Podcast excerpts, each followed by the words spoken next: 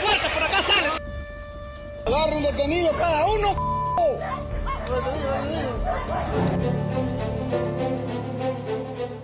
El Perú volvió a temblar. Esta vez le tocó a Lagunas, ubicada en Alto Amazonas, Loreto. El último domingo de mayo hemos sido testigos de uno de los desastres naturales al que más le teme el ser humano, un terremoto.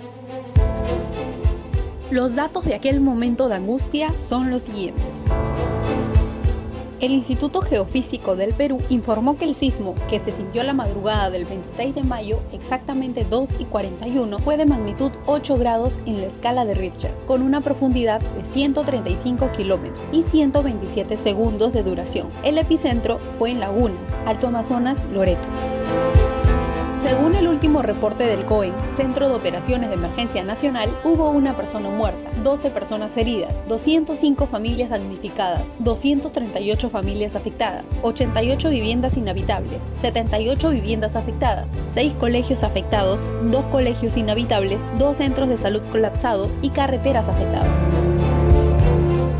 Tras el sismo, el presidente Martín Vizcarra se movilizó aproximadamente 8 de la mañana del día de los hechos a la zona para verificar el estado del tramo colapsado y el puente que ha quedado inhabilitado. Esto acompañado de la ministra de Transportes y Comunicaciones, María Jara Risco. Al respecto, señaló lo siguiente. En este momento va la ministra de Salud con el jefe nacional de INDECI van a ir a la zona de Laguna para hacer la evaluación no solamente de la infraestructura de salud, sino los daños en general.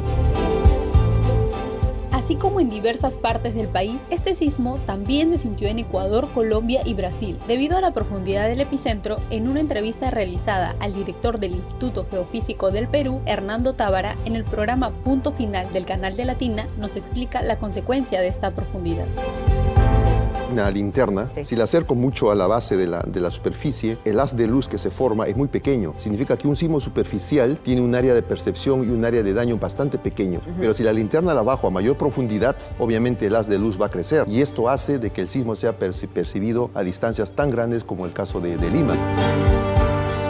Luego del fuerte sismo en Loreto, los limeños deben tomar sus propias precauciones, pues desde 1746 existen energías acumuladas en las placas tectónicas que en cualquier momento pueden liberarse y desencadenar una catástrofe. Ahora, algunas recomendaciones en caso de sismo. Conserve la calma, no permita que el pánico se apodere de usted. De esa manera, mantendrá tranquilas a las personas que estén a su alrededor. Diríjase a los lugares seguros previamente establecidos. Cúbrase la cabeza con ambas manos, colocándola junto a las rodillas. No utilice los elevadores. De ser posible, cierre las llaves del gas y baje el switch principal de alimentación eléctrica. Por último, ten en cuenta que, si vas a comunicarte con algún familiar, hazlo a través de mensajes de texto o por tus redes sociales. Esta vez le tocó a la zona amazónica. ¿Estás preparado tú, limeño, para un sismo con epicentro en tu zona? La Universidad Nacional Mayor de San Marcos, que también se encuentra en Lima, ¿estará preparada para un sismo de esa magnitud? Quédate con nosotros si quieres averiguar.